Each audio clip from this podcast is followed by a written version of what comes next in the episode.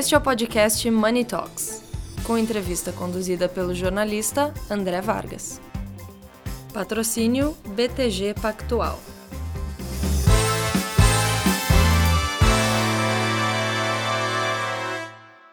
Olá a todos! Estamos aqui começando o primeiro Money Talks de 2023. Nosso convidado agora é o Júlio Brito Júnior, CEO da empresa de negócios digitais Quality. O que acontece? O Júlio vai nos contar um pouco da sua trajetória e como ele fez uma empresa familiar se tornar uma companhia em processo de internacionalização, oferecendo serviços digitais em e-commerce, em plataforma e outras outras artimanhas para facilitar a vida dos seus clientes. Uh, meu caro, primeiro lugar, prazer ter você aqui. Obrigado, André. Prazer é todo meu. Meu caro, você trabalha com digital business, digital commerce e digital platform. Perfeitamente. Em, durante a nossa conversa você vai explicar um pouco o que é isso. Uh, mas, em primeiro lugar, assim, você está com 42 anos? 43. 43 agora? Muito bem. O assessor Mais de, uma primavera. O, o, assessor de imprensa sempre reduz o no, a idade do cliente para. Esquece que o tempo passa, né? Exatamente. Falando em tempo, você, você tem uma idade boa para um executivo, para um empresário bem posicionado. isso não tem Só que a sua trajetória tem algumas características curiosas, né? Você começou quando tinha 23 anos e Perfeito. você mal tinha uma carreira e essa carreira virou do avesso. Digamos que você começou a sua carreira naquele momento em que os demais executivos e empresários já ultrapassaram a metade da carreira. Perfeitamente. Você, você, é, é... porém, a sua empresa demorou para dar resultados. Perfeito. Então, ao mesmo tempo, você tem, tem essas duas características que fogem um pouco do escopo narrativo. As pessoas vêm aqui contar suas histórias e, e sempre aquela história de revelações, sucessos imediatos e a sua a sua carreira dentro da Quality, a sua trajetória foi muito gradual. Conta como é que isso aconteceu. Bem, André, é, de fato não é uma história linear. É uma história onde você te, teve diversos desvios de caminho ao longo do tempo. É, Para um jovem de 23 anos, né, quando eu tinha retornado, acabado de retornar de um, de um curso né, na Inglaterra né, de intercâmbio. Né, fiquei seis meses lá, tinha acabado de retornar. A empresa, fundada pelo meu pai e pelo meu tio, né, a Quality, ela estava num momento difícil né, da, da vida dela, endividada. Meu pai pediu ajuda: olha, vamos para lá, você está sendo bem informado, você está com bons conceitos e a gente está precisando é, dar atenção em olhar como que a gente vai olhar o amanhã da companhia para transformar ela de uma empresa que vem performando mal para uma empresa que vem performando bem. É claro que para um jovem de 23 anos, né, cru, né, imaturo, ele naquele momento tem pouco a oferecer, mas eu você tive... Não tá, você não estava vindo nem do MBA, você estava vindo do intercâmbio. Do intercâmbio que eu fui fazer um pedaço da faculdade onde eu ainda nem era formado, né? Eu me formei logo é, no, no, no, no ano seguinte. Precoce do precoce. Estava ali mais ou menos um pouquinho adiantado, mas dentro ali da, da estrutura normal, nada, nada demais. Mas eu, eu, eu, eu, eu vinha com uma certeza absoluta que eu estava tendo uma, uma oportunidade de ter uma boa formação e, com isso, contribuir para o desenvolvimento da companhia. Obviamente, primeiro, eu meu plano original era ser banqueiro, né? Já que na época, né, todo mundo imaginava ganhar dinheiro é ser banqueiro. E obviamente eu me formei para com esse viés, mas o mundo vai te levando. Você não tem, é, você não conduz a vida da forma como você imagina. A, a vida vai te conduzindo para caminhos e que você depois se fe, fica feliz ou não fica feliz. Graças a Deus eu sou muito feliz com o caminho que a vida me conduziu. E ao entrar na Quality, eu entrei no, no, no, na, na área financeira e a minha vida era fazer planejamento de quanto tempo que a companhia tinha fôlego para durar. E aí quando ia chegando próximo do fim meu, meu papel era fazer um plano ir no banco, pegar mais dinheiro, endividar a companhia e dar mais fôlego para ela viver mais um tempo. E assim eu vim fazendo, é, achando que eu estava fazendo um bem para a companhia, para o meu pai e para o meu tio, mas no final das contas eu estava fazendo mal. Eu vim endividando a empresa, obviamente eu tinha, fui preparado para fazer bons planos, planos que no papel né, e no PowerPoint as, a, a, a tese fecha, eu captava dinheiro, endividava a empresa com a visão né, de que eles iam é, traduzir isso em não só em receita, mas em resultado, né? principalmente porque receita é uma coisa, resultado é outra completamente é, é, diferente. Eu aprendi com o grande mestre Paulinho Simões, lá do Rio de Janeiro, da, dono da Biabolição, em que receita é ego, né? resultado, caixa, que é o rei. Então, é, isso ficou muito marcado na minha cabeça. E aí a gente, eu vim ajudando a atrapalhar a vida deles até chegou um ponto em 2009, eu com 29 anos, mais maduro, já tendo percorrido não só pela, pela área financeira, mas também ido para a área comercial, porque eu vi que na área financeira eu não ajudava a empresa totalmente. Eu mostrava o horizonte, o tamanho do horizonte, onde é que era o fim e ajudava a, a estender esse horizonte. Mas eu não ajudava a empresa a crescer. Eu, na época eu tinha a visão de que se eu trouxesse receita, o resultado vinha. Né? Eu não tinha a visão de que a gestão, né, que a execução, o olhar fabril, né, mesmo que seja uma indústria de software, o olhar fabril para que você tivesse uma metodologia, processos bem definidos que permitissem você produzir com uma eficiência que a receita era suficiente para gerar o lucro, né, é, é, é, para que você tivesse a continuidade da empresa. Então eu não tinha essa visão clara, então achava que a receita era suficiente. Mas como é que tu até aí você está contando uma história que ela caminha para melancolia. Exato. Mas em algum momento você conseguiu pegar uma empresa alavancada e ela passa para o azul, ela consegue, ela consegue eliminar as suas dívidas e começa com faturamento, começa com um, um faturamento líquido pequeno até. 8, isso foi em 2009, me corrija. É isso mesmo. 8 milhões. Não é muito. Exato. Mas, para quem estava no vermelho, para quem estava claudicando, é uma maravilha. Sim. E aí, como é que isso acontece? Como é que. O que faz essa virada? E tem alguma série de fatores ali que, que devem ter contribuído para isso. O que, que aconteceu? Bem, em 2009, a gente chegou numa situação onde a alavancagem era muito alta. Esses 8 milhões eram nada frente à dívida que nós tínhamos. E não conseguia mais você ir a banco e eu me, me, me cheguei dentro, de, dentro da quality e falei assim, olha, eu não vou mais aumentar o tamanho do tombo de vocês. Né? Vocês não têm sequer um próximo do patrimônio para suportar é, se as dívidas vierem a baile. E o meu papel foi justamente chamar uma reunião com meu pai e com meu tio e dar um basta.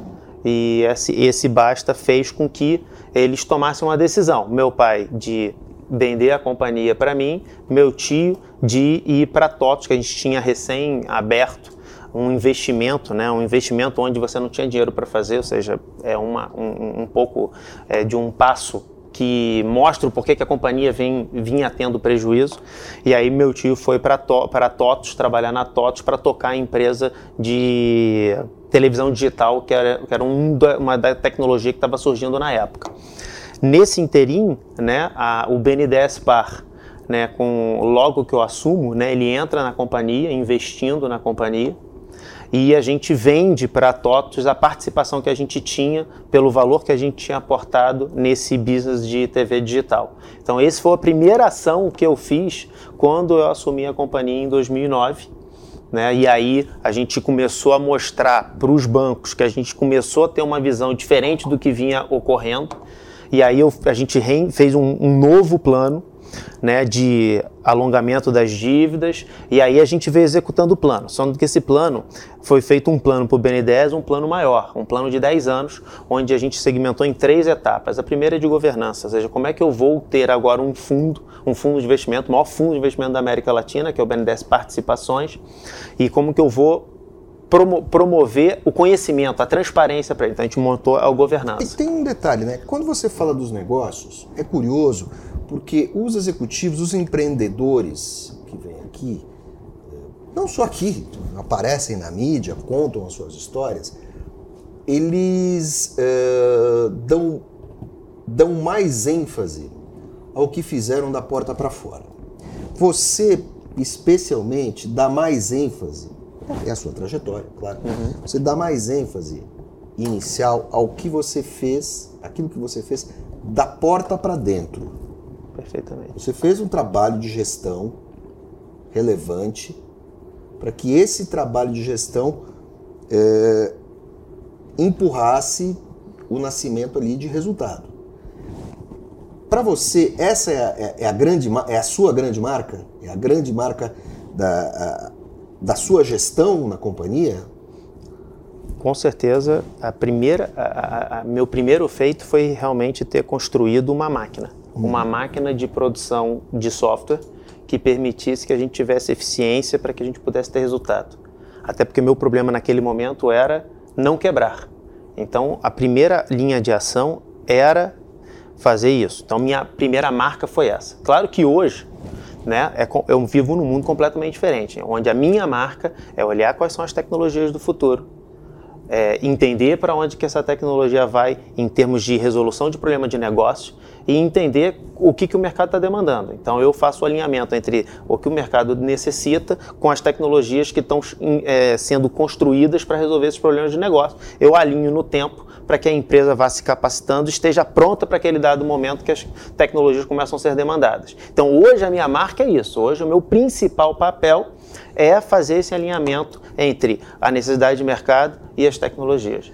Nesse passado não muito distante, todo mundo gosta de falar de gestão, mas é, é, é curioso porque é, você começa a falar de gestão a partir dos seus erros e não dos seus acertos, porque você faz uma narrativa linear. Sim. É, nesse momento, é, o quanto o trabalho de gestão, de realinhamento de gestão, ajudou a melhorar a remuneração da empresa? Foi é, é faz parte da gestão você estabelecer um portfólio, né? Você definir muito bem o que, que você entrega para o seu cliente, qual é o valor que você entrega para o seu cliente.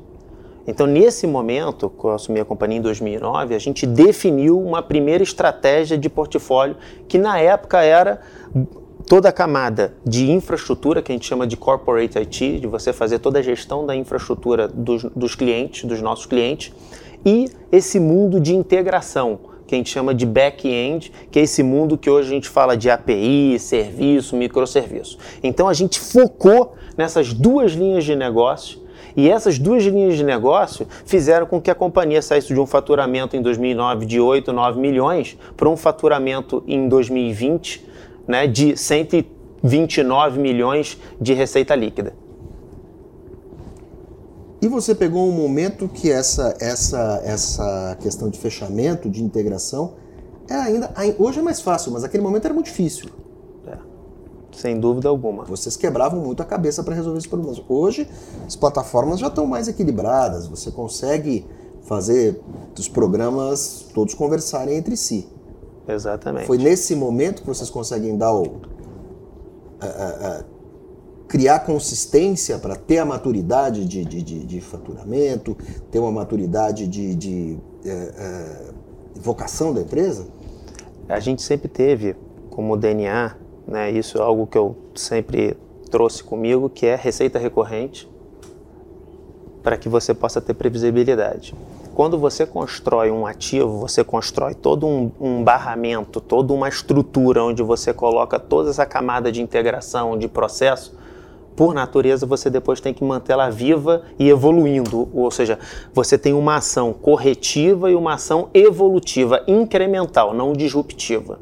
E isso gera uma receita recorrente. Esse é o foco da companhia. Então a gente vem cliente a cliente, né, construindo esses ativos e empilhando esses contratos de manutenção de ativo para que você pudesse ter um crescimento contínuo, né, sustentável e que de longo prazo. Então é como se fosse um avião. Você tirar ele do chão, ele é contra as leis da natureza. Mas depois que ele está ali em cima, é, navegando, né, em voo de cruzeiro, você dificilmente você derruba esse, esse avião.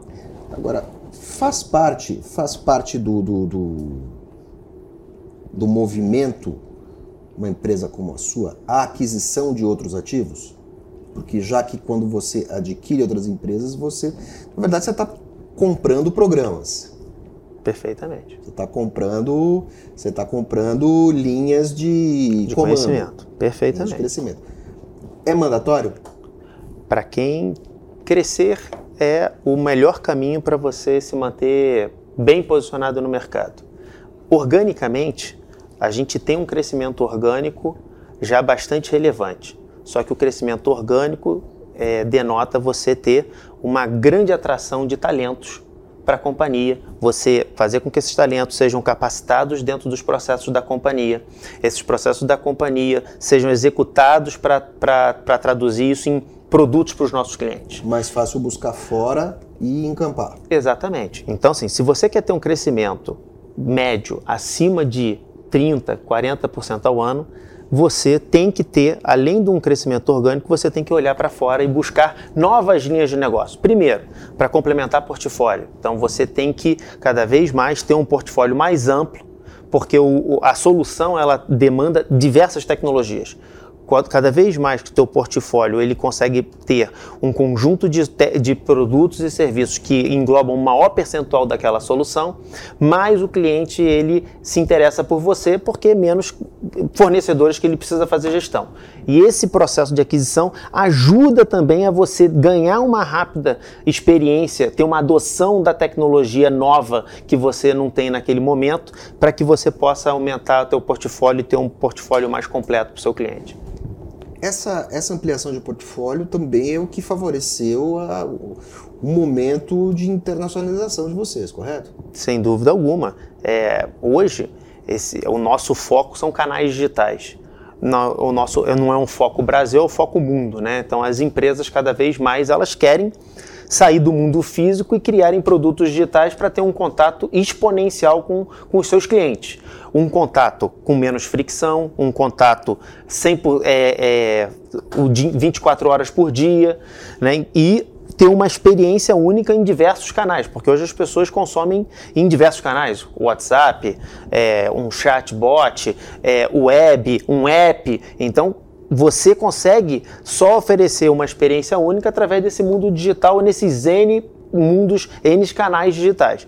Então, esse é o nosso negócio. Então, a gente veio construindo a narrativa do nosso portfólio justamente para a gente ter um portfólio de serviços que o mundo inteiro demandasse e demandassem de uma forma muito parecida, já que o ser humano tem uma reage, tem uma relação é, com o, o, o, o, mundo né, tecnológico de uma forma semelhante. Claro, você tem culturas diferentes, você tem é, uns mais early adopters, outros menos early early adopters de tecnologia, mas você tem um, um, um padrão do, da, da, relação do ser humano né, com a tecnologia, né, da nova geração e da velha geração. Meu caro, muito obrigado, parabéns. Obrigado, eu que agradeço, André. Foi um prazer.